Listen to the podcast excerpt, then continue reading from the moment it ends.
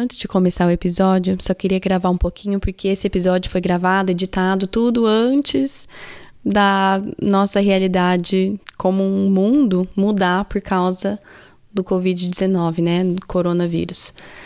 Eu sei que vocês já estão cansados de ouvir as recomendações, mas eu quero juntar a minha voz a todas as que estão dizendo fiquem em casa. Nós precisamos seguir as orientações das autoridades na área da saúde. Não precisamos entrar em pânico, em desespero.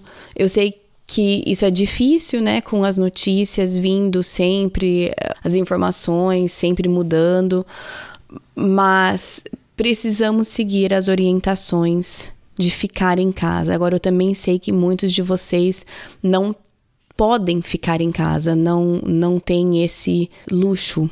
Eu sei que isso é um luxo, então para você que pode ficar em casa, fique em casa para proteger aquelas pessoas que não podem.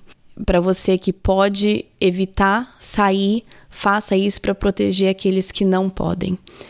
No meio dessas, desses dias difíceis, incertos, use esse tempo para estudar mais a Bíblia. Ao invés de ligar o jornal, abre a Bíblia. Eu sei que isso parece simplista, mas precisamos das informações para saber o que podemos fazer. A partir do momento que eu sei o que, que eu posso fazer, o meu tempo é melhor utilizado focando em outras coisas. Gaste tempo com a sua família, leia a Bíblia, leia livros, fique com seus filhos. Eu sei que tem muita, muita insegurança em tudo isso, mas a minha sugestão seria afaste um pouco das redes sociais, desligue a televisão um pouco, ou pelo menos desligue as notícias, põe um filme legal, assiste alguma coisa legal, divertida com seus filhos. Mas também as redes sociais são repletas de informações erradas, teorias de conspiração, também estão repletas de mães, pais, famílias supostamente perfeitas, lidando com tudo maravilhosamente bem, fazendo todas as atividades imagináveis enquanto a casa tá linda, perfeita, arrumada. também tá cheio de pessoas reclamando. Aí também tá cheio de pessoas criticando aquelas que estão reclamando. Enfim, não é o lugar assim mais saudável para gastar horrores do seu tempo. Eu sei que a gente precisa nesse tempo de isolamento físico, a gente não quer se sentir isolado. Conecte com a sua família, com seus amigos, mas use talvez mensagens privadas, coisas assim para conectar e não tanto as redes sociais. Não que tenha problema, mas é que eu acho que Volta lá no episódio da Luísa sobre ansiedade nessas eras digitais. Se a nossa ansiedade já está explodindo, ficar horas e horas e horas nas redes sociais porque estamos entediados ou com medo, não vai ajudar. Então, minha sugestão, se você não escutou, escutou aquele episódio, volta e escuta aquele, mas enfim, vamos, vamos nos unir em orações. O que, que nós podemos fazer? Nós podemos evitar o nosso contato com as pessoas, nós podemos ficar em casa, contato físico, eu digo, e nós podemos cuidar das outras pessoas com carinho, com amor, com ligações, com mensagens, com cartões. Então, vamos usar a nossa criatividade para manter conectado de uma maneira saudável. Vamos orar pelas pessoas ao nosso redor, pelos países, pelo mundo e vamos descansar em Cristo, né? Vamos lembrar Miqueias 5:5, ele será a nossa paz. Então, só queria falar um pouquinho porque realmente o nosso mundo mudou. Então, queria falar algo rapidinho aqui com vocês e vamos estar orando e apoiando umas às outras em oração, tá bom? Aqui está o episódio dessa semana. Oi, eu sou a Kátia e bem-vindos ao podcast Projeto do Coração. O objetivo desse podcast é trazer a liberdade de Cristo às nossas vidas diárias, aos nossos casamentos e filhos. A nossa intenção é abordar qualquer assunto com clareza, base bíblica e vulnerabilidade. Eu realmente creio que Deus trabalha de formas diferentes em famílias diferentes, mas é nossa responsabilidade estar aberta à condução dele. Ao escutar os episódios, não caia na armadilha de comparar a sua história com a de outra pessoa.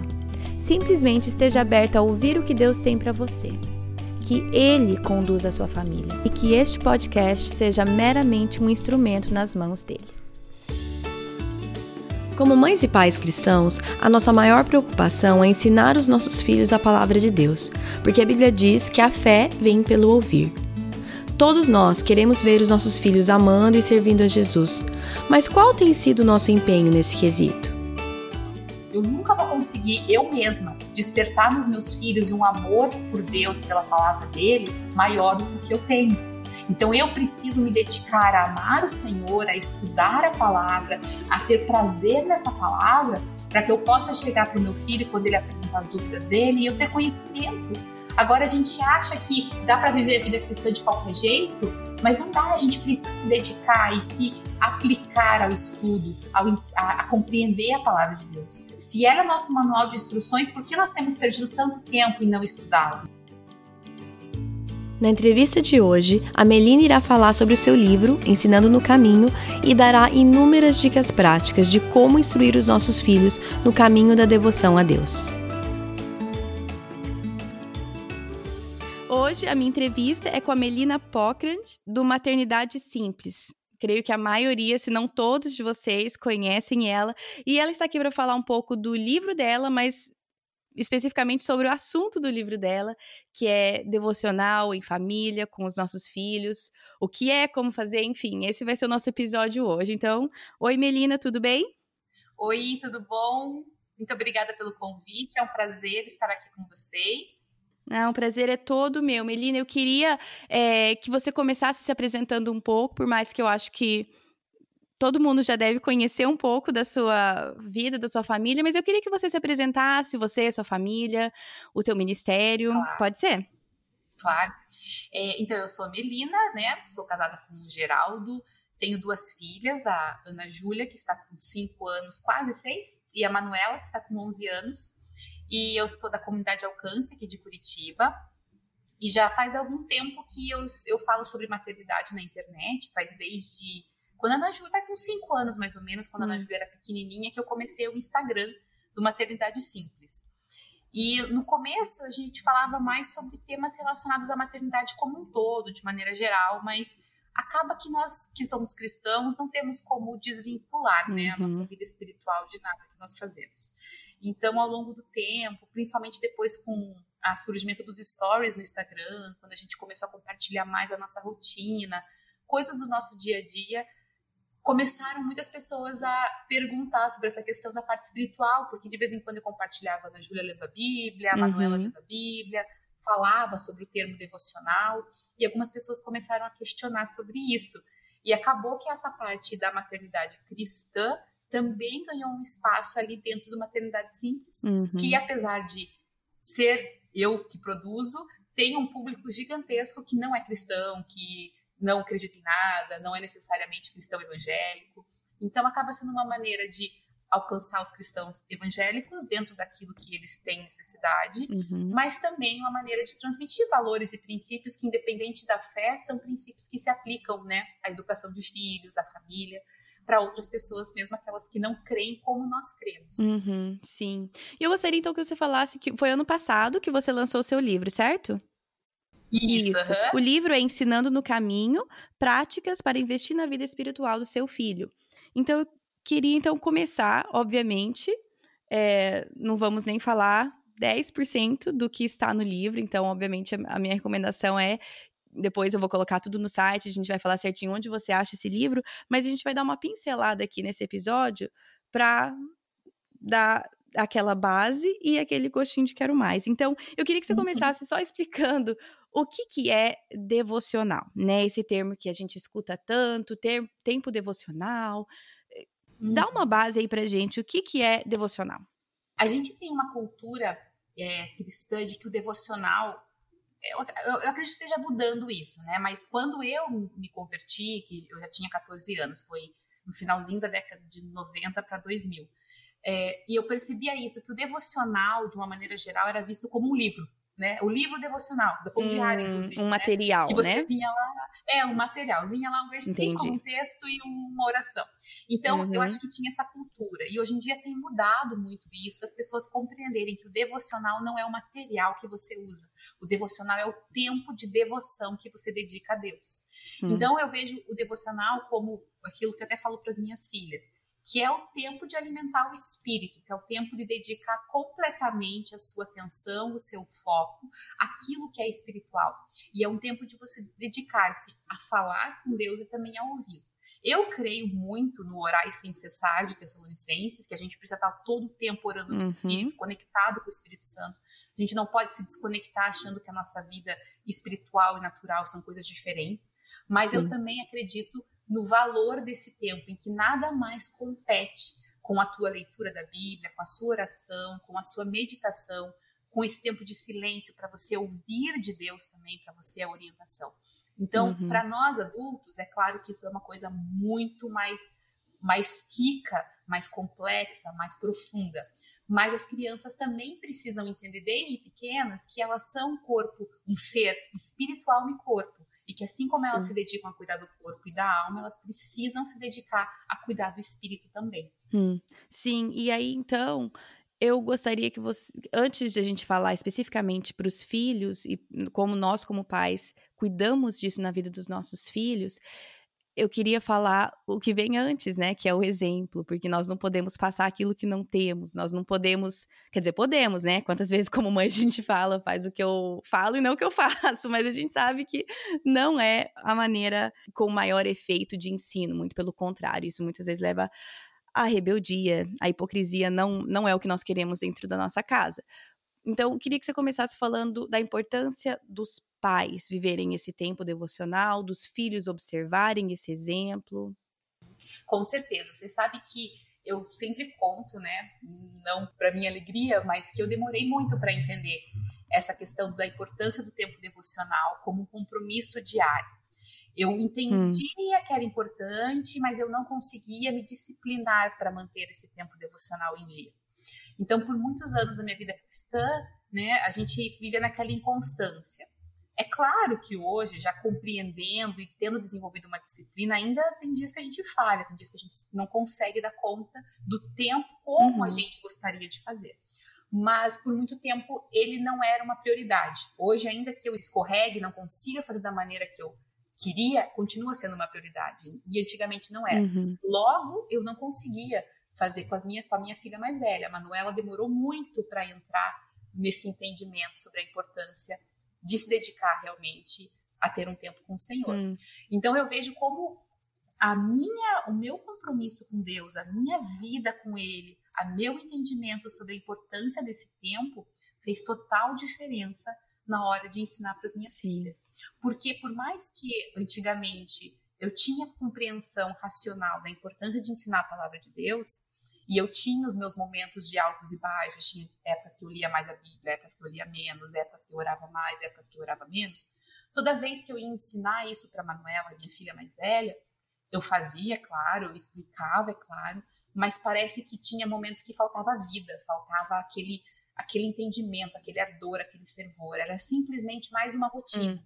Era simplesmente tão rotina quanto escovar os dentes dela antes de dormir. Entendi. Então eu sentia que faltava um, uma vivência maior. Quando eu comecei a viver isso de maneira intensa em mim, a começar em mim, uhum. parece que mesmo nos dias que é rapidinho com a Ana Júlia, ou nos dias que com a Manuela ainda era muito raso, ainda assim já tinha uma vida. Parece que aquilo fluía de uma maneira diferente, parece que aquilo fluía de uma maneira especial. E elas começaram a ver isso, né? Hum, então eu sempre, até no livro eu comento que é comum as crianças verem Bíblia aberta em cima da mesa da sala, ainda que elas não me vejam orando porque eu acordo antes para fazer isso, é comum. Uhum. E já uhum. aconteceu também delas acordarem e eu estar tá lá, ou meu marido ajoelhado na sala orando. Então são coisas que elas veem, que elas entendem como importante, porque aqui em casa a gente tem muito essa questão da transparência de falar sobre a importância de das coisas que nós falamos para elas fazerem, né? Então Sim. a gente gosta muito de explicar as razões das regras, por mais que a gente tenha regras que é isso ponto final, uhum. nem tudo a gente vai ficar explicando.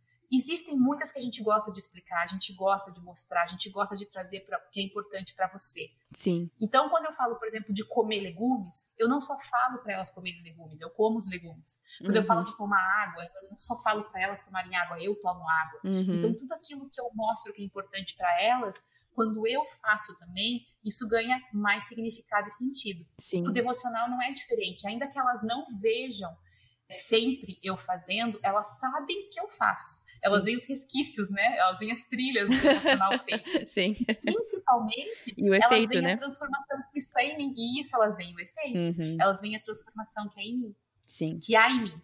Então, quando a gente começa com esse exemplo, ainda que o exemplo não seja sempre visível, porque é muito fácil, né? É, é muito mais fácil eu falar, por exemplo, dos legumes, enquanto eu sento com elas na mesa, estou comendo os legumes, elas estão vendo. Uhum. O devocional nem sempre é visto a prática, mas são vistos os frutos. Sim. E eu vejo que isso faz toda a diferença para elas na hora do exemplo, como faz diferença para mim na hora de ensinar. Porque para mim não é mecânico, não é obrigado.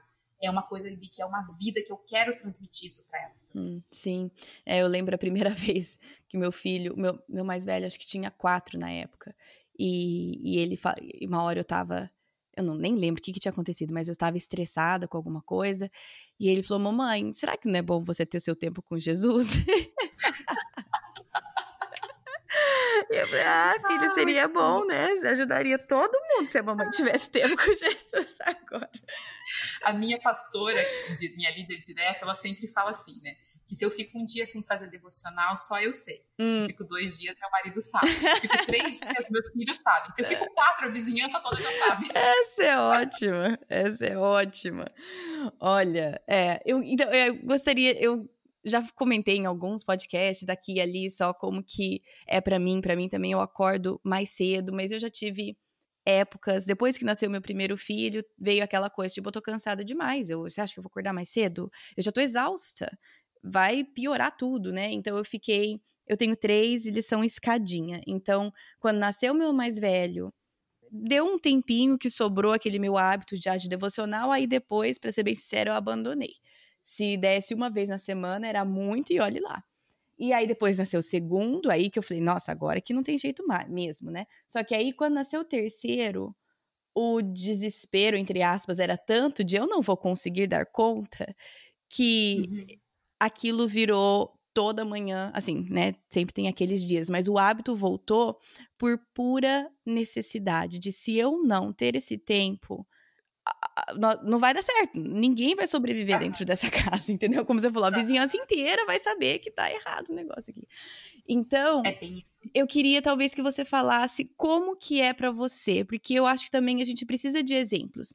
Não que o meu tempo devocional vai ser igual ao seu, não. Cada Deus tem trata, trata da gente de forma diferente, e talvez o tempo é diferente, mas eu, pelo menos eu sempre aprendo quando eu escuto o exemplo prático de outras pessoas. Então, eu queria que você falasse uhum. como que é resumidamente o seu tempo devocional, como que você faz isso prioridade na sua vida. Uhum. É, eu tenho o compromisso de acordar mais cedo, realmente, porque eu sei que é, se deixar para fazer depois eu não faço. Uhum. E olha que de tarde as minhas duas filhas estão na escola, então teoricamente eu teria esse tempo à tarde para isso, mas eu sei que se eu não começar fazendo logo pela manhã, eu provavelmente não vou conseguir me organizar tão bem, vai ficar tudo confuso. Tudo uhum, confuso. Eu sim. gosto de uma aplicação que o pastor Luciano Subirá ele usa sobre as primícias, né? Ele fala: se você primicia parte da massa, toda a massa vai ser santa, como está lá em Romanos. Uhum. Então ele uhum. fala: se você primicia a primeira parte do seu dia, você santifica todo o seu dia. Uhum. Então eu gosto de usar as primeiras horas do dia como uma primícia realmente. Eu sempre coloco uma musiquinha de fundo, porque para mim me faz bem. Eu até tenho uma, uma playlist no Spotify chamada Se Tranca e Fica. e, é eu, boa. e é uma com algumas músicas assim que no momento estão falando mais comigo. E eu gosto de começar sempre no momento de adoração, nem sempre cantando, mas às vezes só na oração mesmo, uhum. de declarar quem Deus é, de lembrar quem Ele é, porque eu acho que a gente vai se posicionando como uma posição de humildade, lembrando uhum. quem Ele é, quem nós somos, mas também vai alimentando a nossa fé para aquilo que a gente vai viver em seguida. Então, se eu estou falando que Deus é um Deus amoroso, um Deus poderoso, um Deus soberano, tudo isso vai me alimentando para que eu possa vir a pedir coisas ou simplesmente me aproximar diante dele, sabendo que ele é um Deus de amor, um Deus que me resgatou, uhum. um Deus soberano, mas que mesmo assim se importa com os seus. Então, eu gosto sempre de começar lembrando a mim mesma quem o Senhor é, porque a adoração não é para mudar Deus, né? A adoração é para que a gente lembre quem ele é. Ele uhum. não precisa saber que ele é santo, ele sabe que ele é santo. então, é, a gente, eu gosto desse momento para isso, para me posicionar a minha fé diante dele. E depois eu venho com a minha oração mesmo, propriamente dita. E eu tenho é, motivos de oração meio recorrentes, porque nem sempre a gente está naquele sentimento que a gente está lá sentindo o Espírito Santo, uhum. e, né? Uhum. Um momento de sentindo borboleta na barriga. Então, a gente precisa dessa questão meio racional, às vezes, para começar. Mesmo que, mesmo que você não sinta nada naquele momento emocional, o teu racional vai continuar trabalhando, o teu espírito vai continuar sendo alimentado, né? Então, uhum. eu tenho alguns motivos de oração recorrentes que movem o meu início de oração. Às vezes eles ficam só nessa oração, nessa oração racional mesmo. Às vezes eu me sinto levada pelo Espírito Santo para orar por outras coisas mas varia dia a dia. Uhum. E, por fim, eu gosto de terminar lendo a Bíblia, então, e meditando na palavra de Deus. Eu não, eu, Melina, particularmente, não gosto de usar o material fixo. Às vezes eu uso, mas é, é muito raro, assim, eu pegar um livro de um ano, de 40 dias, ou de um uhum. mês, e trabalhar nesse, nessa leitura, assim, seguida, sabe? Às uhum. vezes eu uhum. pego um de 50 dias, demoro três meses para fazer, porque eu vou lendo alternado. Eu gosto mesmo de pegar um trecho da Bíblia que eu estou estudando e trabalhar em cima dele. Até comentei ontem que eu fiz um vídeo sobre isso ontem, hum. que me pediram para fazer. E ontem mesmo foi um dia que eu quis meditar sobre mansidão, porque por um acaso o versículo do dia do aplicativo da Bíblia era bem-aventurados mansos porque herdarão o reino de Deus, é porque herdarão a terra. E eu falei, muito interessante, mansidão acho que é um tema interessante para meditar. E daí hum. fui meditar nesse versículo, trouxe outros versículos sobre mansidão, peguei versões diferentes da Bíblia, comecei a ver o que cada palavra falava, o que cada versão né, trazia, fui uhum. procurar o original lá no grego para ver o que, que falava da palavra manso. E daí nisso eu vou alimentando o meu espírito, eu me sinto, né, alimentando o meu espírito com a palavra de Deus ao mesmo tempo que eu alimento a minha mente. Uhum. Porque eu vejo duas ações paralelas no devocional. Tem a parte espiritual, que é a parte que a gente não tem noção do que está acontecendo, a gente não vê. Mas é o espírito, o homem interior sendo alimentado, sendo fortalecido, o nosso espírito sendo conectado com o Espírito de Deus. É uma coisa assim que a gente não tem noção, porque é o mundo espiritual. Sim. E tem a parte racional, né, de Romanos 1, do Romanos 12, 1 e 2, de renovar nossa mente. Então a gente renova nossa mente com a palavra. Ah, a mansidão tem que.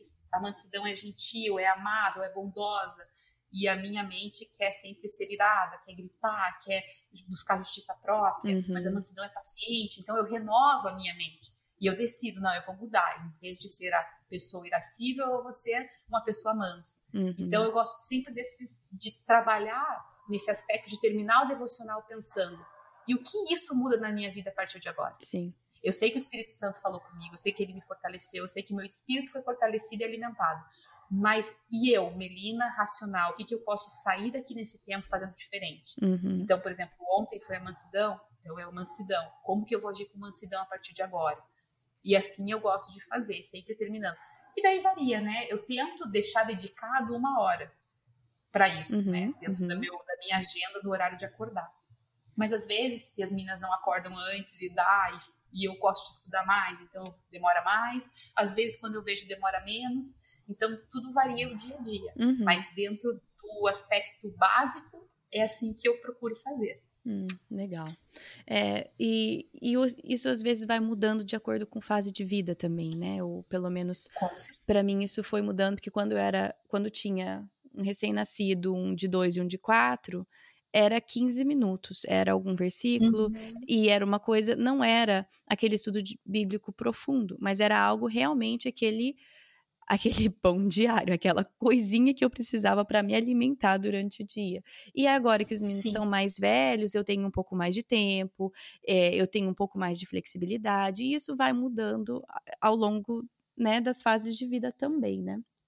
Com certeza. Você sabe que quando a Ana Júlia era menor, acho que antes dos dois anos, eu tinha muita questão de orar, às vezes, quando eu estava lá no quarto com ela, esperando ela fazer ela dormir eu lia a Bíblia às vezes no quarto de madrugada. Uhum. É, eu tinha mais dificuldade em relação ao horário, né? Nas, principalmente nas épocas que ela acordava de madrugada. Assim. Ela, uhum. ela sempre dormiu bem, mas tinha momentos específicos que ela acordava muito de madrugada. E eu tinha uma dificuldade imensa de acordar cedo. Então eu fazia isso. Às vezes eu estava fazendo alguma coisa e meditando numa palavra, passando roupa e ouvindo uma mensagem, e eu falava assim, Deus, eu sei que eu não consigo às vezes me jogar aqui no chão e ficar uma hora chorando na tua presença, mas eu preciso da conexão com o Senhor e hoje é isso que eu estou conseguindo fazer, uhum. sabe? Me ajuda, que sabe, encontrar outras estratégias, mas enquanto eu estou fazendo isso, recebe como uma devoção também, porque Sim. eu tô conectada com o Senhor, eu tô buscando o Senhor e eu preciso do Senhor, mas hoje naturalmente é isso que eu consigo. Se o Senhor me mostrar que eu consigo mais, eu quero fazer mais, mas hoje é o que eu estou conseguindo fazer isso. E eu vejo que Deus é um Deus que nos ouve, né? E nos atende. Sim. Ele não é um Deus carrasco, ele não é um Deus de métodos, ele é um Deus que realmente é um Deus misericordioso e um pai de amor. Buscar-me-eis uhum. e me achareis quando buscar de todo o coração, né? Ele não fala buscar-me-eis e me acharei só se você acordar às 6 horas da manhã e ficar trancada no seu quarto por uma hora. Sim, não tem um limite de tempo aí. Sim, é que eu acho que muitas vezes a gente mistifica, é, ou às, às vezes você, a gente escuta tanto tempo devocional, estudo da palavra de Deus, e a gente escuta alguns exemplos, por exemplo, o que eu consigo fazer hoje, estudos mais prolongados, é porque meus filhos são maiores.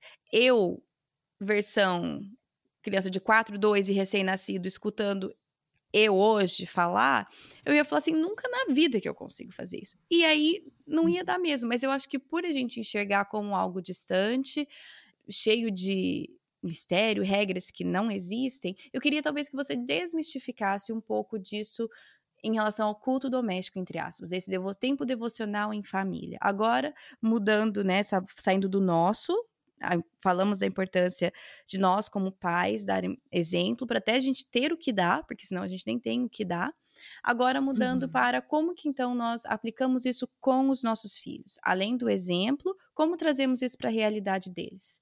Uhum. Fala um pouquinho como que é esse tempo devocional na família de vocês, como que isso vai mudando de acordo com a idade dos seus filhos e como é muito mais simples do que muitas vezes a gente acha que é. Uhum, com certeza. Aqui em casa a gente tem as duas faixas etárias, né? A Manuela, que já faz o devocional dela sozinha.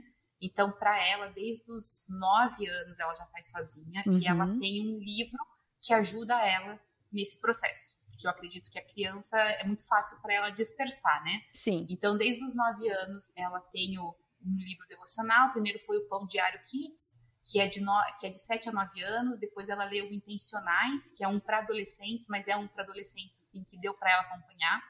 E esse ano ela ganhou o devocional pop, que é muito legal, mas ela ainda está no não, desculpa, Quem é Deus? Ela ganhou.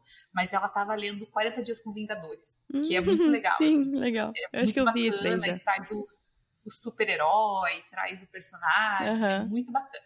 Só que ele é mais denso, assim, até para a idade dela, às vezes tem que dividir, assim, dois, três dias cada dia, porque é mais, mais conteúdo. Entendi. Então, e ela, além do devocional que ela lê todo dia, ela tem a leitura de pelo menos um capítulo da Bíblia por dia, desde que ela já foi alfabetizada, tipo, com sete anos. Com seis uhum. anos ela ganhou a Bíblia, Bíblia mesmo, nova versão na linguagem de hoje, e ela lê um capítulo por dia desde então.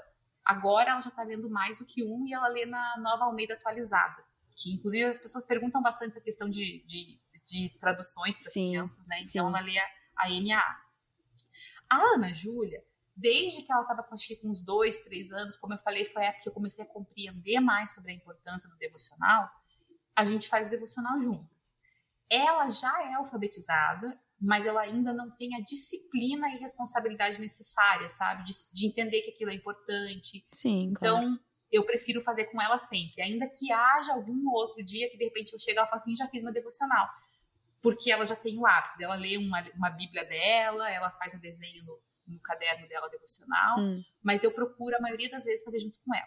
E quando a gente fala de devocional com crianças, às vezes a gente se frustra porque a gente acha que a criança vai fazer igual a gente. Ela uhum. vai cantar uma música, uhum. ela vai orar ao Senhor, ela vai ler a Bíblia, ela vai fazer uma anotação do caderno devocional dela. Uhum. E tem dias que acontece? Tem. Tem dias que acontece, porque tem dias que a criança simplesmente ela tá mais bem disposta, ela não tem nenhuma coisa que está tirando a atenção dela, ela não está pensando daqui uma hora o que ela vai fazer. Então ela consegue realmente dedicar-se mais tempo a isso. Uhum. Mas tem dias que não vai ser, tem dias que ela simplesmente vai falar para você que ela não quer ler nada da Bíblia, que ela não quer cantar música nenhuma, que ela não quer nem pegar o caderninho devocional dela. Então a gente tem que ter esse jogo de cintura para entender que as crianças, elas não são tão disciplinadas quanto nós. Porque a verdade, tem dias que eu também não quero orar. Eu ia falar. Até eu, tem dia que eu falo, ah, não vou não.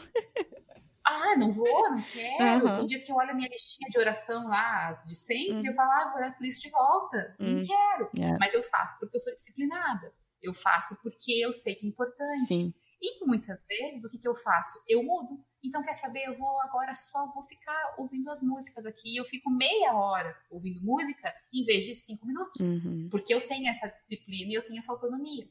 Com a criança, às vezes a gente quer fazer sempre da mesma maneira, certinho, é, na mesma rotina, e a criança se cansa e daí a gente fica frustrado. Uhum. Então, coisas que a gente pode usar de, de maneiras para entretê-las e de maneiras para atraí-las para esse momento, acho mais importante. O que a gente não pode nunca abrir mão é de orar e se teu filho não quer orar, ora você naquele dia. Hum. Se ele não quer orar, que tal você orar e ele repetir? Então, maneiras de combinados, eu faço combinados com a Ana Júlia. Quando ela diz que não quer orar, eu falo, beleza, hoje eu vou orar. Amanhã você vai orar, combinado? E daí no dia seguinte eu lembro, lembra que a gente fez combinado? Hoje é você que vai orar. E se ela tá muito resistente, então deixa eu orar e você repetir. E amanhã você ora por conta, porque uhum. você vai lembrar quais são os aspectos que a gente ora. E também não é uma oração que a gente tem que fazer uma oração de 15 minutos. Sim. É uma oração de Jesus, obrigada por esse dia, me ensina a tua palavra, transforma a minha vida em nome de Jesus, amém. Uhum. A gente às vezes quer fazer uma oração muito longa, a gente quer que a criança ore por coisas que ela naquele momento ela não tem interesse. Uhum. E a gente tem sim que despertar o interesse nela, sim, mas não pela força, não por violência, mas pelo espírito, não é verdade? Sim, então, exatamente. se a gente ficar insistindo que a criança faça algo que ela não quer, isso vai se tornar ao invés de ser algo prazeroso, vai se tornar um fardo, vai se tornar algo que ela vai querer repelir assim que ela puder abrir mão, ela vai abrir mão. Uhum. Então, a gente pode também trazer músicas para a criança cantar. A gente tem três palavrinhas, Minha Vida é uma Viagem, que são os que a gente gosta aqui, Diante do Trono para as crianças. Elas podem ouvir. Se num dia ela está muito resistente, então vamos colocar o clipe para ela assistir junto. Tem o aplicativo da YouVersion, que é aquela Bíblia online, uhum, sim, sim. crianças. Super então, às vezes, quando a criança não quer ler a Bíblia, a gente pode ver uma história ali, que é a história que a criança consegue interagir, ela clica, muda, faz, conta a própria história para ela. A gente tem as próprias Bíblias infantis, que são Bíblias com histórias infantis, mas a gente também pode ver aquilo que a criança tem mostrado mais interesse. A Ana uhum. teve uma fase que todo dia queria abrir a minha Bíblia e ler o versículo de Provérbios. Uhum. Então, vamos ler o versículo de Provérbios, vamos estudar sobre isso a gente tem a possibilidade de escrever. Vamos então pegar um versículo, vamos escrever na parede. Na parede não, né, gente? No papel igual na parede.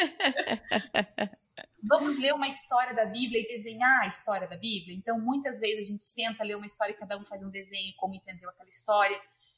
Também já fizemos passatempos. O próprio Pão Diário tem um livro de.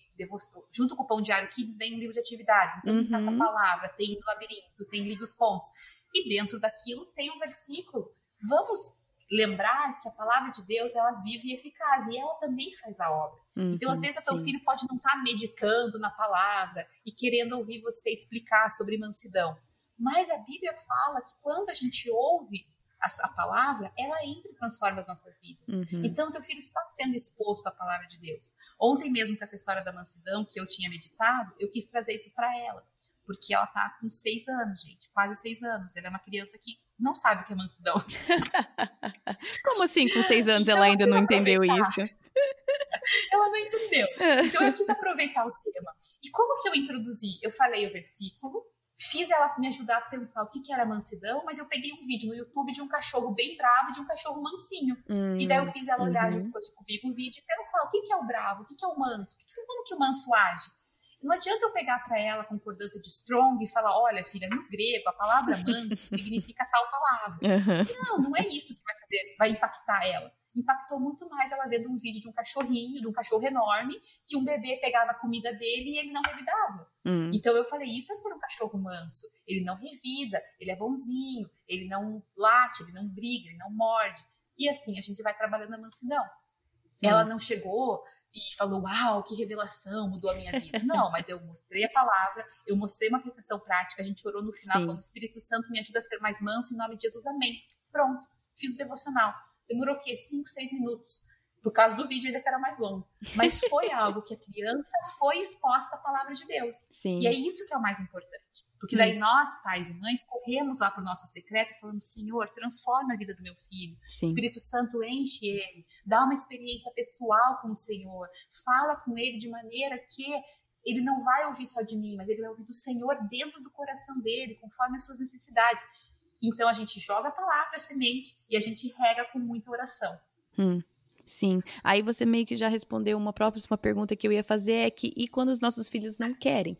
Mas então eu, o que eu entendi dessa sua fala é a, a diferença entre forçar algo e persistir. Você também não está falando que uhum. quando a uhum. criança não quer, a gente desiste, certo? Então, não devemos forçar e impor algo, como você falou, não por força nem por violência, mas também persistir, porque acreditamos que o poder do espírito é, o que o Espírito tem o poder para mudar o nosso coração dos nossos filhos e é isso que queremos, certo?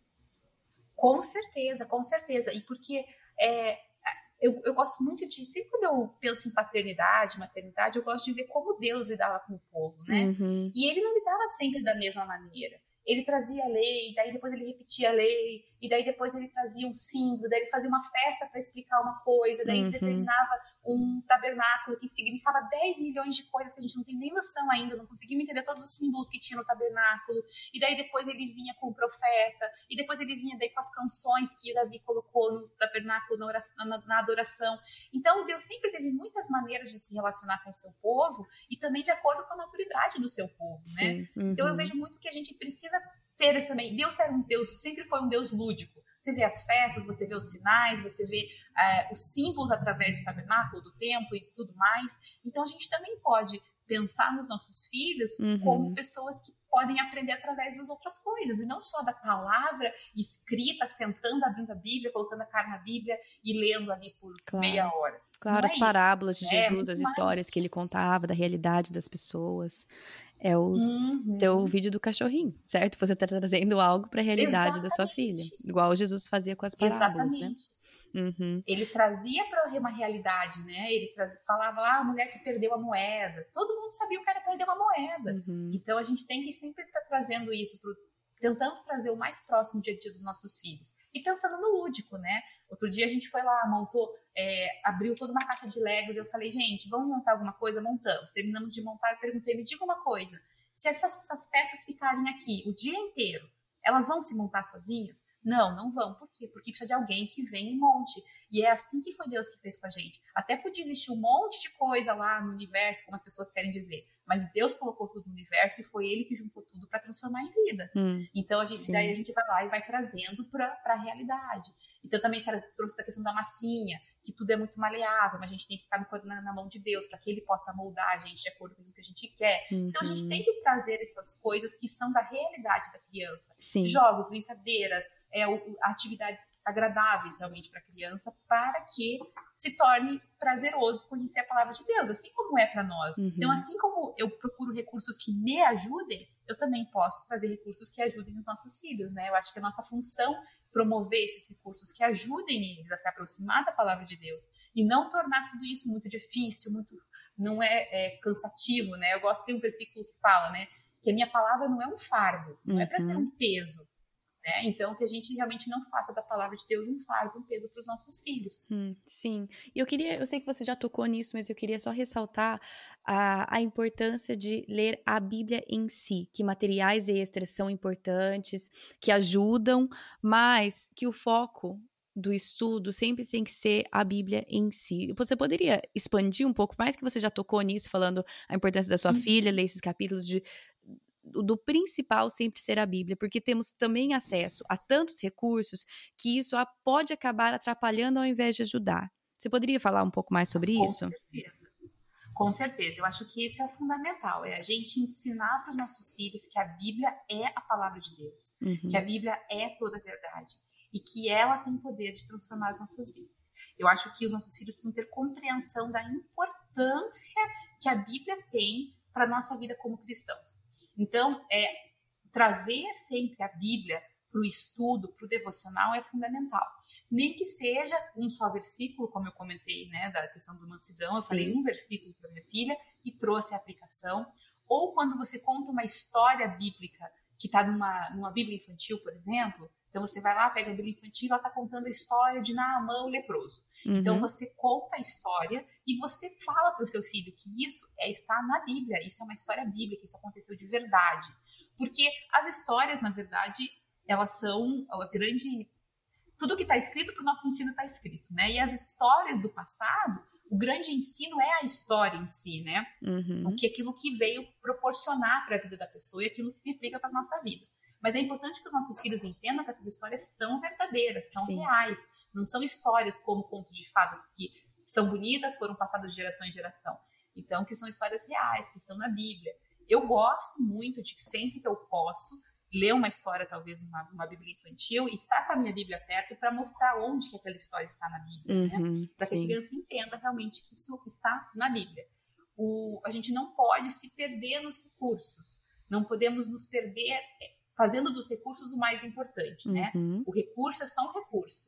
E a Bíblia, ela é o mais importante, principalmente no aspecto de que a gente precisa ensinar os nossos filhos cada vez mais, e nessa geração atual, e que a tendência é só piorar, de que muitas pessoas se levantam para falar coisas que não são bíblicas, que não são que são heresia realmente, né? Uhum, que elas sim. aparecem, aparentam ser verdade, elas são muito confortáveis para o nosso ego, mas elas, se confrontadas com a Bíblia, elas não se sustentam. Então, eu acho que é muito importante a gente já criar uma geração de crianças que entende que a Bíblia é a palavra de Deus e que, acima de tudo, eles têm que estar apegados a essa palavra. Sim. É muito legal você ler outros livros, você ler, é, ouvir vídeos na internet, você ouvir podcasts, tudo isso é muito bacana e é um recurso maravilhoso que Deus colocou à nossa disposição. Mas sempre a gente precisa confrontar isso com a palavra de Deus eu acho que quando a gente cria os nossos filhos com esse entendimento de que a Bíblia é a verdade e que o nosso tempo devocional, ele na verdade, ele rodeia a Bíblia, ele está em, centrado na palavra de Deus, na Bíblia, a gente está criando pessoas que entendem que acima de tudo eles precisam estar focados no que a Bíblia fala, uhum. confrontar, como diz lá né, Paulo, os berianos, que eles eram mais nobres porque eles confrontavam Sim. tudo aquilo que Paulo falava de acordo com as escrituras. Sim. Então que a gente possa criar filhos assim, com essa consciência de que se não está na Bíblia, não está correto. Sim. Você sabe que eu gosto muito de pegar as experiências que as minhas filhas trazem, ah, da escola, ah, vamos supor, ah, o fulaninho brigou comigo hoje e tal, e sempre confrontar com a Bíblia. Mas, Sim. filho, o que a uhum. Bíblia fala que a gente tem que fazer quando acontece tal situação? né? Porque é muito fácil para nós nos amoldarmos a este mundo. Então, o filho brigou na escola, a gente, Deus me livre, não vou falar para revidar, né? Porque a gente é crente. Mas é isso que a gente fala. Eu vou lá na escola resolver isso, filho. Eu vou uhum. chamar o diretor e vou conversar com o diretor. Mas a Bíblia não fala isso. A Bíblia uhum. fala que a gente tem que pagar o mal com o bem e com a nossa atitude conquistar a pessoa. Com a nossa atitude, com o nosso confronto. Sim amável, com o nosso confronto é, de trazer a verdade e agir com mansidão e amor, apagar a, uhum. a ira do outro, né? Sim. Então a gente às vezes se amolda ao mundo, a gente tem a nossa posição religiosa muito bonita, a gente se amolda ao mundo, em vez de ser é, o radicalismo negativo, né? Do ah, vou mandar revidar, vai bater de volta. Uhum. A gente tem o nosso politicamente correto. Sim. E a gente esquece que nem sempre o politicamente correto é o biblicamente correto. Né? Muito bem. Então, acho que é. a gente pode ajudar os nossos filhos desde cedo a serem pessoas criteriosas, que não vão cair na ladainha dos falsos mestres, uhum. que não uhum. vão cair nas heresias, que vão Sim. se manter firmes até o fim, porque a gente não sabe quais são os últimos tempos, né? É. Mas a gente crê que está se aproximando cada vez mais. E nos últimos tempos era isso que aconteceria. Se levantariam falsos mestres que enganariam a muitos. Então, que a gente possa ensinar os nossos filhos a serem tão focados na palavra de Deus que eles não serão enganados, nem amanhã, nem daqui 10 anos, nem quando nós não estivermos mais aqui. Hum, sim. E, e, eu acho que a última pergunta, antes de a gente entrar em algumas recomendações, além do que você já falou de materiais e tudo mais, eu queria perguntar e conversar um pouco sobre quando os nossos filhos vêm com perguntas difíceis. Porque, por exemplo, meu filho mais velho tem oito e ele resolveu que ele ia começar a leitura da Bíblia dele em Gênesis. E eu tentei de todo jeito fazer com que ele começasse por outro livro e não Gênesis, mas ele quis Gênesis. Eu falei, ok, então vamos ler Gênesis. E ele está lendo Gênesis e ele vem com umas perguntas assim, bem interessantes, tipo, por que que as filhas de Ló fizeram aquilo com ele? Pois bem, é, por que que Noé estava pelado e os... Essas perguntas assim, que você fala assim, ai, Sim. senhor, como... Então... E assim, né, eu e meu marido a gente tem conversado sobre a importância dos nossos filhos verem que também nós não somos, nós não entendemos tudo e nós podemos ir buscar respostas e tudo mais. Mas eu queria que você conversasse um pouco porque eu acho que muitas vezes como pais, não só na área da Bíblia, mas em qualquer área, a gente tem medo dessas dessas perguntas, de perguntas que a gente não sabe responder. E aí muitas vezes a gente evita o assunto, contorna, tenta fazer com que a criança esqueça daquilo e fala, ah, acho que uhum. acho que não vai voltar a uhum. perguntar mais. Fala para mim sobre um pouco essa importância da gente abrir esse espaço para essas perguntas difíceis, mostrar para os nossos filhos que a gente não sabe tudo, procurar respostas juntas. Então, assim, se você pudesse falar um pouquinho para a gente talvez perder um pouco o medo dessas perguntas difíceis. Uhum. Então você sabe que. Ai, gente, eu vou contar a minha história engraçada, Conta. difíceis. Quando a Manuela começou a ler a Bíblia, eu acho que ela estava com 7 para 8 anos, talvez. E ela também começou a ler de Gênesis. Ai, eu ai. também. Na verdade, assim, eu deixei ela ler Gênesis. Daí, quando terminou Gênesis, ela leu Êxodo. Quando terminou Êxodo, ela foi para Levítico. Ah, eu falei, não, filha, não lê Levítico, não lê. Vai para Provérbios, vai para Salmos. Isso. Mas não teve quem fizesse a criança mudar de ideia. Eu falei, não, vou parar de fazer isso. Daqui a pouco Pouco eu crio uma pessoa com medo de Levítico, Sim. né? Daí ela lendo Levítico. Ela chegou para mim um dia e falou: Mames, com a Bíblia aberta. O que é virgem, prostituta e divorciada? Obrigada. Muito obrigada, Levítico. Muito obrigada, Levítico. Obrigada, Bíblia. Obrigada, Moisés. Valeu, valeu. Ai, gente, não foi fácil. E daí, pra, pra, piorar, porque daí isso foi lá no começo, eu expliquei bem basicamente.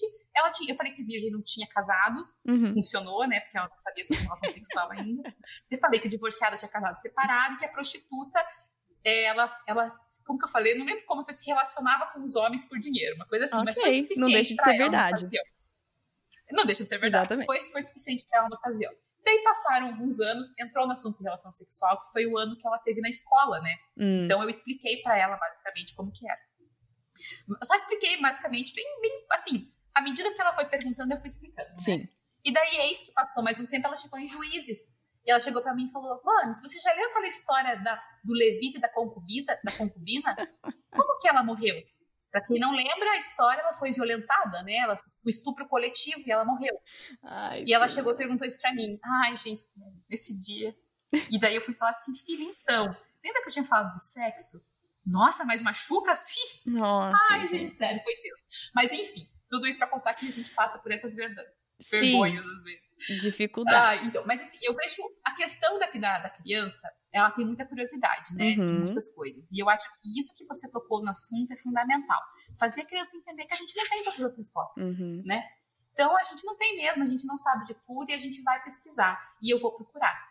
Toda vez que a Manuela vem com alguma pergunta assim teológica, né? Uhum. Porque como são essas perguntas assim, tipo essa do sexo, não sei lá, coisas que a gente enfia, a gente não queria ter que falar sobre, a gente vai falar sobre a verdade, né? Mas quando ela vem com perguntas teológicas que complicam, por exemplo, mas por que que Deus falou isso pro povo? Sim, ou, ou por que, Deus agiu de tal maneira e não daquela outra maneira? O, o meu de quatro anos assim, recentemente falou assim, mas e se o diabo pedisse perdão? Deus ia perdoar, né?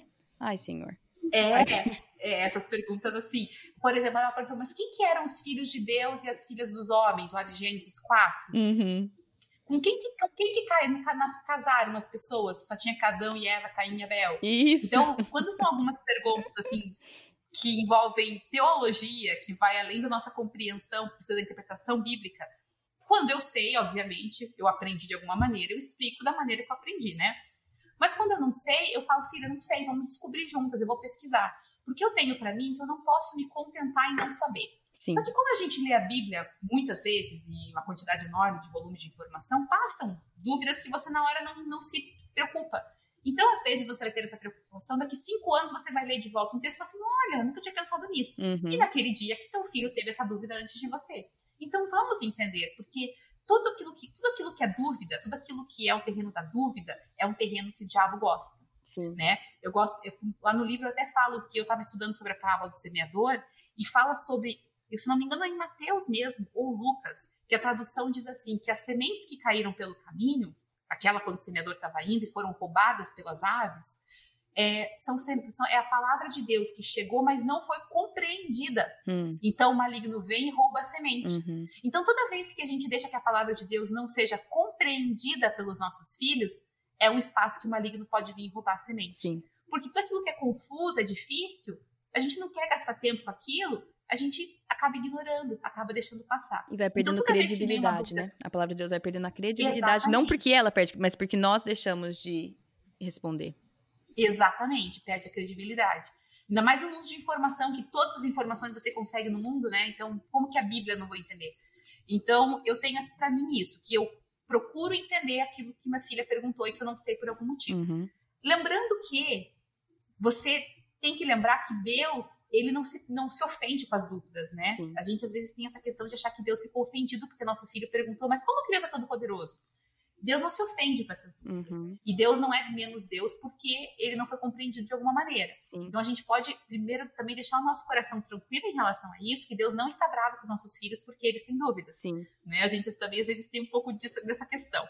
Então Deus tem prazer na verdade do íntimo, é o que fala lá em Salmos. Então aquilo que está no nosso coração mais escondido, Deus tem prazer, Deus se alegra que a gente venha e apresente as nossas dúvidas para Ele. Uhum. E a maneira que a gente reage também com as dúvidas é importante, porque às vezes alguém, um filho vem e fala assim: Mas será que Deus é todo poderoso mesmo? E no nosso, no nosso, do nosso medo dele, talvez, ai, será que ele não está acreditando mais em Deus? A gente fala assim: É claro que sim. Onde já se viu falar uma coisa dessas? E ah. aí a gente afasta o nosso filho, né? A gente o que, que a gente está ensinando com o nosso filho? Ao invés de ensinar que sim, Deus é todo-poderoso, deixa eu te mostrar como que nós sabemos isso, eu estou ensinando pro meu filho, oi, não posso perguntar essas coisas para minha mãe. Exatamente. E se eu não posso perguntar para ela, para quem eu vou perguntar? Exatamente. Talvez eu vá perguntar para uma pessoa que não conhece Deus, não conhece Deus Todo-Poderoso, e falar, é verdade, eu acho que ele não é mesmo. Exatamente. Não é? Uhum. Então a gente acaba afastando porque a gente fica com medo irracional do que Deus está pensando, do que os nossos filhos estão falando. Exatamente. E a gente precisa, pelo contrário, falar, filha, eu também tive essa dúvida um dia. Talvez você também tenha tido essa dúvida, eu também pensei nisso uma claro. vez. Nossa, filho, eu nunca tive essa dúvida, mas vamos pensar por que, que eu não tenho essa dúvida? Uhum. Então, realmente permitir esse diálogo, deixar o diálogo bem aberto em qualquer situação, né? Não só na Bíblia, mas para que os nossos filhos saibam que aquilo que eles precisam saber, eles podem descobrir em casa com os pais. Então, se você não sabe, não tenha vergonha de dizer que você não sabe. Se você não sabe, procure saber onde uhum. que eu posso conseguir essa informação, onde eu posso conseguir essa resposta. Ora, pede para Deus.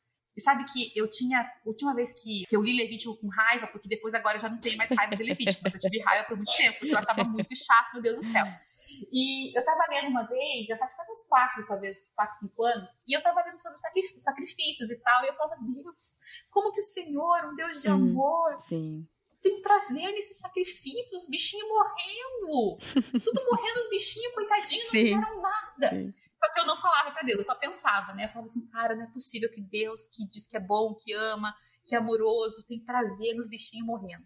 E um dia eu deixei de ficar só pensando com meus botões, eu resolvi orar. Hum. E falei, Deus, hum. a real é essa. Eu fico indignada, eu não consigo entender, eu não consigo caber na minha cabeça que o Senhor pegava os bichinhos para matar os bichinhos sabe? Eu ficava uhum. muito indignada.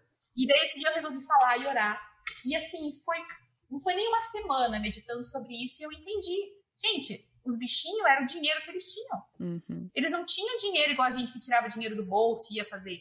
Tudo se dava em torno dos bichinhos. E a coisa mais comum do mundo era matar bichinho. Uhum. A gente não vê o boi morrendo pra gente comer. Mas para eles, eles viam, era a coisa mais normal e comum do mundo ir lá e matar um bicho para comer. Uhum. Não era assim, ó, oh, meu Deus, sangue, sangue. Não, era comum, era o dia a dia deles. Sim. Então, para eles, esse choque não era tão grande como era para mim, porque culturalmente eu tô fora do contexto. Sim. E também e falei, a ah, compreensão Deus, é de que sacrifício é exatamente isso. É um sacrifício, né?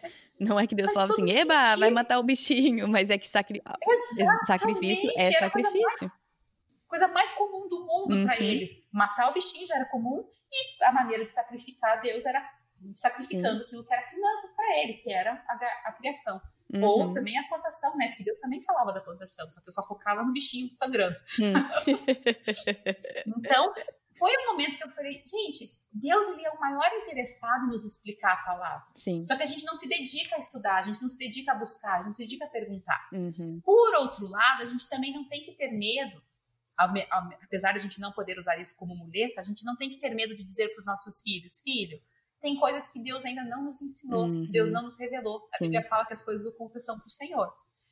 Até hoje eu não consegui essa resposta. Eu pesquisei, não achei ninguém nessa vida que tem essa resposta. Sim. Eu já perguntei para todos os pastores, mestres, teólogos que eu conheço, ninguém sabe essa resposta. Então, talvez Deus ainda não, queira, não tenha desejado se revelar sobre isso. Sim. Mas vamos continuar orando, quem sabe ele vai te explicar. Sim. A Manuela agora ela tá, resolveu começar Gênesis de volta. E ela vem, às vezes, comigo umas quatro, cinco perguntas por dia, assim, que ela anotou. Por que que Noé fez isso? Por que que as filhas de Ló fizeram isso? Uhum. E daí a gente vai respondendo. Agora, um outro aspecto que é importante também, que eu não quero esquecer, que é muito bacana, é mostrar para os nossos filhos que a Bíblia é cheia de erros de pessoas. Uhum. E por que que é cheia de erros de pessoas, como Noé que ficou peladão lá e os filhos vieram, Sim. ou com as filhas de Ló que fizeram isso? Porque Deus tinha um plano perfeito e esse plano foi estragado. Sim. E agora, gente, tá tudo errado. Mas não foi assim no princípio.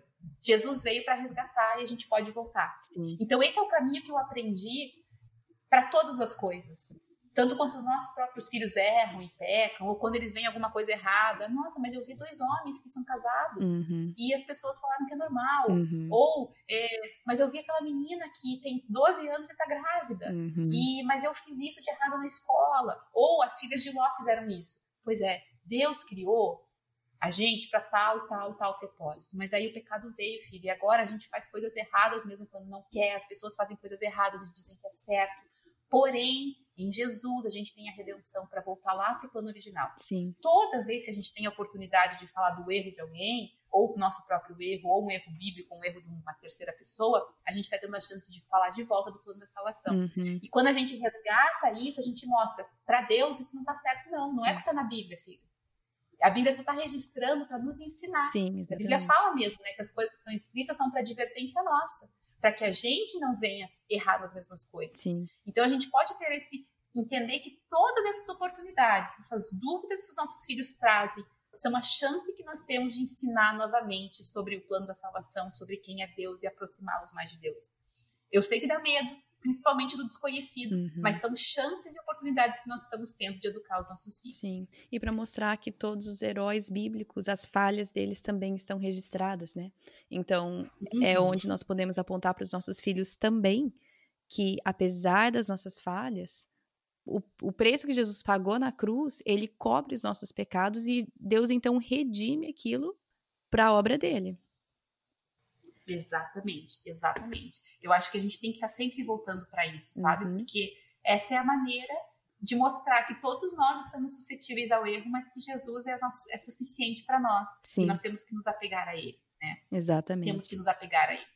Então a gente tem que olhar, acho que, para as dúvidas como isso, não como, meu Deus do céu, lá vem as dúvidas, mas como uma Uhum. oportunidade realmente de crescer. E eu gosto muito que a Bíblia fala que o Espírito Santo nos guiaria em todas as coisas, né? Hum, que sim, ele nos ensinaria sobre todas as coisas. Então a gente pode chegar no nosso tempo devocional e falar: Deus, nesse dia de hoje, me ajuda a ser uma mãe que vou saber responder com sabedoria, que vou saber falar com amor, que vou entender a tua palavra e vou ensinar para os meus filhos. E aquilo que a gente falou lá no começo: se eu não compreendo a palavra de Deus, eu não vou poder ensinar. sim, Eu nunca vou conseguir, eu mesma, despertar nos meus filhos um amor por Deus e pela palavra dele maior do que o que eu tenho. Hum. Então eu preciso me dedicar a amar o Senhor, a estudar a palavra, a ter prazer nessa palavra, para que eu possa chegar para o meu filho quando ele apresentar as dúvidas dele e eu ter conhecimento.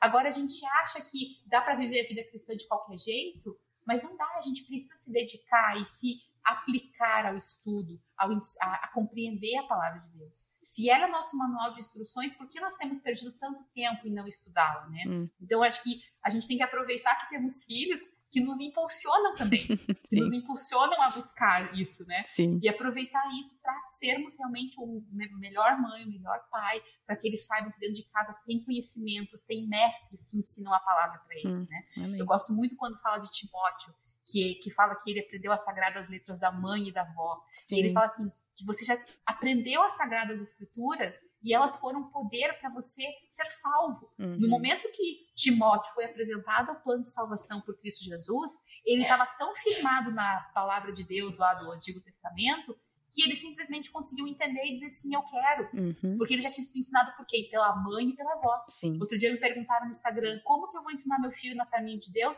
se meu marido não é cristão. O pai de Timóteo era grego. Hum. Timóteo não era circuncidado porque o pai dele era grego. Ele não Sim. acreditava em nada disso. mas bastou uma mãe e uma avó dedicadas com persistência a ensinar para que ele crescesse hum. sabendo, conhecendo as sagradas escrituras. Hum, então a gente tem que ponto. ser dedicado nisso, intencional nisso, entender para poder ensinar. Excelente. Ah, e sabe uma coisa que eu acabei não falando, né, que você perguntou e eu pulei, porque eu falei do devocional é, em relação às meninas, uhum. mas também tem né, esse devocional em família, que a gente chama aqui em casa do nosso culto familiar, uhum, que também não tem uma regra. Tem dias que a gente canta uma música, a gente faz uma oração, traz a palavra, a gente ora, mas tem dias, por exemplo, como ontem, que a gente só estava comendo ali na janta e falando sobre a tal da mansidão que a gente tinha aprendido de manhã. Hum. Então a gente falou o que, que a gente tinha aprendido, o que, que era mansidão. Daí o papai que tinha chegado do trabalho também entrou no assunto, como que a gente tem que fazer, como que a gente tem que agir como não é fácil. Sim. Então, não necessariamente você precisa ter aquele formato, né, de sempre igual. Porque Sim. senão também assim, uma liturgia. Tão, às vezes, metódico. É, sabe, sabe que uma vez aconteceu aqui em casa? Até depois eu falei, nossa, que feio, não foi legal. A gente tinha esse método, ah, tem que ser assim, assim, assado. Daí tava todo mundo vendo televisão, vamos fazer? Desligou a televisão, fez o método, pá, pá, pá, ligou a televisão de volta. Sabe, não teve vida. Foi, foi só, só pra... cumprir o protocolo. Hum, sim. Então, assim, a gente tem que estar mais preocupado com a vida do que com o protocolo. É claro Sim. que o protocolo ajuda, mas a gente tem que estar mais preocupado com a vida do que com o método específico. Né? Muito bom. Melina, eu sei que nosso tempo está acabando aqui, mas eu queria que, além dos materiais. Você já sugeriu vários livros devocionais que suas filhas estão fazendo tal. Eu vou colocar todos esses links no site para você que está escutando e quer saber. Se você puder também falar onde as pessoas podem adquirir o teu livro e se tem algum recurso adicional que você ainda não citou que você gostaria de citar. Então, é, aqueles livros que eu falei, Pão Diário, a editora Pão Diário tem uma série de devocionais para por faixa etária diferente. Legal. Vale a pena acessar o site deles para ver. A editora 100% Cristão, eles também têm um site com uma livraria ampla, que tem os 40 dias com Vingadores, 40 dias com Star Wars, Devocional Pop, que são esses voltados mais para o pessoal pré-adolescente e adolescente. Tem também outros, claro, mas assim, especificamente para os nossos filhos, tem muita coisa bacana, especialmente nessa linha mais geek. Tem história em quadrinho, tem mangá. Legal. Eu acho que são todos materiais muito enriquecedores para as crianças. É, tem também a CPB, Casa Publicadora CPB, Casa Publicadora Brasileira, que uhum. também tem bastante material para crianças, também tem site deles. O meu livro está disponível no site da Pão Diário, mas também em várias livrarias. Tem na Amazon, tem na Cultura, Livraria Curitiba, é, Saraiva, Submarino. Legal. E volte e meia tem promoção nesses outros sites, então vale a pena dar uma procurada no Google para ver onde tem promoção, para aproveitar os descontos. É, eu tenho agora acompanhado recentemente no, no Instagram, tem dois perfis que têm materiais muito bacanas para as crianças, um é o Clube Discipular, que é inclusive um clube de hum, assinatura, que, que eles geram materiais para você fazer download e trabalhar com seus filhos. Então, além do material, tem assim, tem o texto, tem a meditação, mas tem também, por exemplo, aquele toy box que você corta e monta o bonequinho. Ah, sim, tem sim. atividades bem lúdicas. Hum, tem atividades bem lúdicas para complementar. Esse é o clube discipular que tem no Instagram. Legal. E daí ele tem o site deles, tem bastante material lúdico temático. Agora eles lançaram um material temático do, da Páscoa sobre o cordeiro e tal. Então é muito bacana. Que legal. Tem também o aplicativo Jesus para Crianças, que também eu acompanhei pelo Instagram. E é um material que toda semana, se eu não me engano, eles liberam histórias novas. Hum, a Ana gosta bastante, só que como a gente é bem, bem criterioso com o tempo de tela, uhum. então às vezes não é todo dia que ela vê, ela sempre varia. Sim, sim. E o material que eu gosto de música para ela, quando eu vou usar com ela, é o Minha Vida é uma Viagem. Eu amo os vídeos e as músicas do Minha Vida é uma Viagem. Que legal. Três palavrinhas ela curte muito, uhum. que daí também a gente só, às vezes só ouve no Spotify ou assiste no YouTube, mas geralmente é só ouvindo mesmo. Sim, sim. E o Diante do Trono para crianças, né? Eu amo a história do Davi, do Diante do Trono para as crianças, para mim é o preferido nosso aqui em casa. E a gente às vezes tem o tempo ali para a criança ver uma tela, e a gente tem tantas opções de filme, de, de programa de TV e tal, e a gente vai no mais fácil. Hum. E esquece que a gente tem muito material cristão para investir, sabe? Tá e muito bom, inclusive. Já falando para as crianças, é um material impecável. Minha Vida é uma Viagem, eu gosto muito da qualidade da ilustração, do desenho. Então a gente pode utilizar realmente esses materiais. E aquele hum. aplicativo da Bíblia que a gente já falou, que é o do YouVersion, sim, que é o Kids, sim, que é muito conheço. bacana, é muito interativo, as uhum. crianças gostam muito de mexer e as próprias Bíblias, como eu falei. A NTLH, que é a nova tradução na linguagem de hoje, é muito fácil de entender, mas eu particularmente não gosto da tradução eu acho que se perde muito na tradução hum. do original. Então, para uma criança pequena de 6, 7 anos, assim, alfabetizada, ok. Mas se você vai pensar em aprofundar o estudo bíblico, daí eu acho que se perde muito. Entendi. Tem a NVT, que é a nova versão transformadora, que também é muito fácil de entender, que eu prefiro em vez da NTLH, mas também se perde no estudo. E a NAA, que é a nova Almeida atualizada, que foi a que saiu recentemente, que essa aí é muito boa, tanto na linguagem quanto na no ser fidedigno realmente ao original. Legal. Então, essas são as três que eu uso com as minhas filhas aqui em casa. NTLH menos, a NVT médio e a NAA, que é a atual, que a Manuela está lendo sozinha, que é a que eu também estou estudando agora recentemente. Hum. Que eu acho que isso vale também para a criança conseguir entender, né? Claro. Porque às vezes ela pega uma Bíblia com uma versão tão difícil de entender que não faz o menor sentido para ela. Claro. E eu acho que são esses os materiais que a gente gosta de usar aqui. Tem algumas, algumas bíblias infantis que a Ana Júlia ganhou e comprou, e esses eu indiquei ali no, no meu perfil no Mel Robaína, eu coloquei um destaque no Instagram só com as capas desses materiais, que daí se você quiser compartilhar com o ah, pessoal, sim, com tem certeza. ali, é, são bíblias infantis gerais, né? Que daí tem ali a capinha do pessoal, que o pessoal gosta às vezes de ver como que é por dentro, por fora. Uhum. Ali eu coloquei algumas fotinhas para o pessoal conhecer um pouco. E se alguém não sabe, mas imagino que todo mundo sabe, mas se alguém não sabe, onde eles podem te encontrar no Instagram, na internet? Então, o Maternidade Simples, no Instagram é o arroba maternidade simples, tem maternidadesimples.com.br. Quem não tem Instagram, tem no Facebook também a página para acompanhar. Tem no YouTube, que está um pouquinho mortinho os vídeos do YouTube, mas eu estou retomando aos poucos. não e dá para fazer tudo. também tem o meu perfil é, não dá pra fazer tudo na vida. E no Instagram tem o perfil Mel Robaína, que é um perfil que eu foco mais nas coisas cristãs. Hum, legal. Tem alguma coisa de maternidade ali, mas eu falo de maternidade mais, maternidade simples, e ali eu falo mais sobre bem explícito maternidade cristã, feminilidade bíblica, nossa posição como esposa, como mãe, hum, como mulher, né? E ali eu legal. coloco um pouco mais sobre isso. Esse é o Mel Robaína. Ótimo, eu vou colocar tudo isso no site para você que está escutando. Mas, Melina, muito, muito obrigada por todo esse tempo que você dedicou, por essa enxurrada de recursos que você passou. Muito obrigada por estar tá disponível aqui para passar esse tempo com a gente. Ah, imagina, obrigada a você pelo convite. Eu espero que possa abençoar muitas pessoas e que você continue fazendo esse trabalho maravilhoso aí de levar a palavra de Deus para as pessoas que estão precisando conhecer mais. Gente, esse episódio está absolutamente repleto de dicas, recursos, indicações e tudo está no site. Tudo que a Melina sugeriu, os livros que ela citou, onde você consegue encontrar ela na internet se você ainda não a segue, nas redes sociais, o site, onde comprar o livro dela, tudo está no site projetodocoração.com. Então entra lá. Fiz o meu melhor para colocar todos os recursos lá e os links, então espero que eu não tenha esquecido nenhum, mas está tudo no site. Eu já falei isso várias vezes aqui, a Melina falou nessa entrevista também.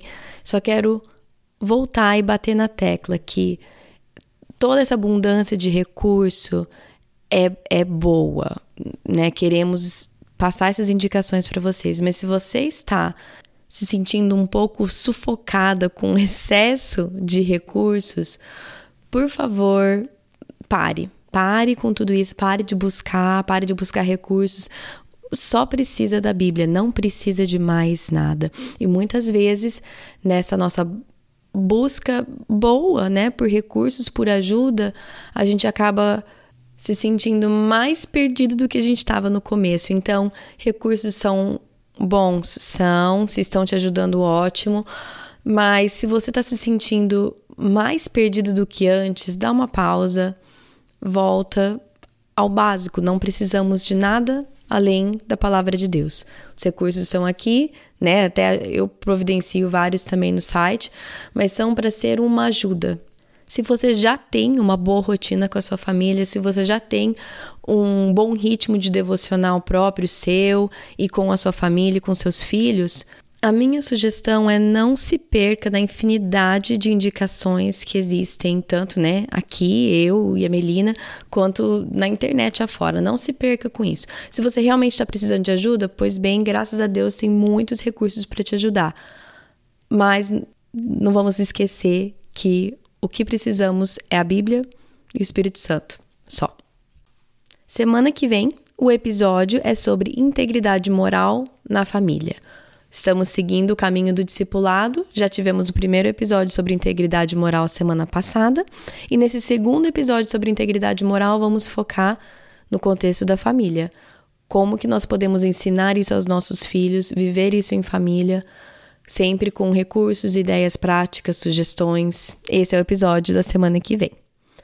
Para você que está escutando, tira uma foto, faz uma anotaçãozinha do que você está fazendo enquanto você escuta, manda para mim. Se você vai postar, me marca. Eu acho super legal ver o que vocês fazem enquanto vocês escutam o podcast. Recebi uma mensagem da Gisele Porto Vieira e ela estava separando os documentos para a declaração do imposto de renda de 2020 enquanto ela escutava. Então, assim, acho que não tem coisa mais chata no universo do que fazer imposto de renda. Então, tomara que tenha sido um pouquinho menos chato, Gisele. Aqui, graças a Deus, fiz o imposto de renda, já entreguei, já tá tudo certo, mas que coisinha mais chatinha de fazer. Bom, acho que é isso. Se você quiser seguir o podcast nas redes sociais, no Facebook é Projeto do Coração, tem um grupo lá também. No Instagram é PDC Podcast. No site também, sempre tem o site projetodocoração.com, lá tem um lugar para contato se você quiser enviar um e-mail. E acho que é isso. Bom final de semana para vocês e até semana que vem. Na Bíblia, em Miqueias 5:5, está escrito que ele será a sua paz. Se eu acredito na Bíblia, eu acredito que apesar das minhas circunstâncias, ele será a minha paz. Meus filhos estão tocando terror dentro de casa? Ele será a minha paz. Estou me sentindo culpada por não passar mais tempo com os meus filhos? Ele será a minha paz. Tô cansada de ter as mesmas brigas de sempre com meu marido? Ele será a minha paz. Gritei e perdi a paciência de novo? Ele será a minha paz. Vamos tentar lembrar disso e, com a ajuda de Deus, escolher a viver nessa paz todos os dias.